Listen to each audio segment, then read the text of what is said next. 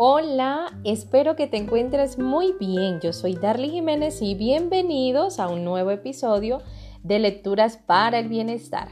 La lectura del día de hoy se titula Un yogi al borde del camino. Es un cuento tradicional indio.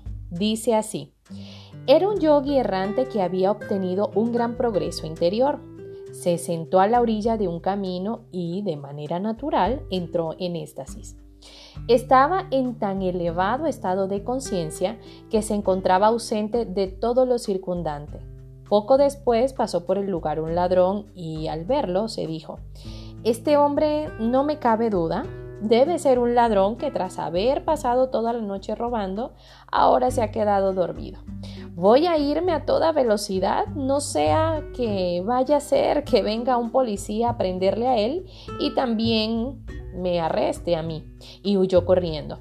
No mucho después fue un borracho el que pasó por el lugar.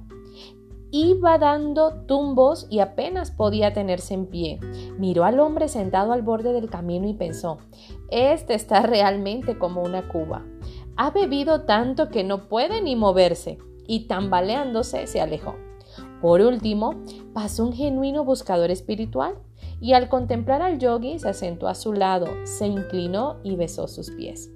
El maestro dice, Así como cada uno proyecta lo que lleva dentro, así el sabio reconoce al sabio. Recuerda Escribe tus aprendizajes y lo más importante, colócalos en práctica. Un abrazo.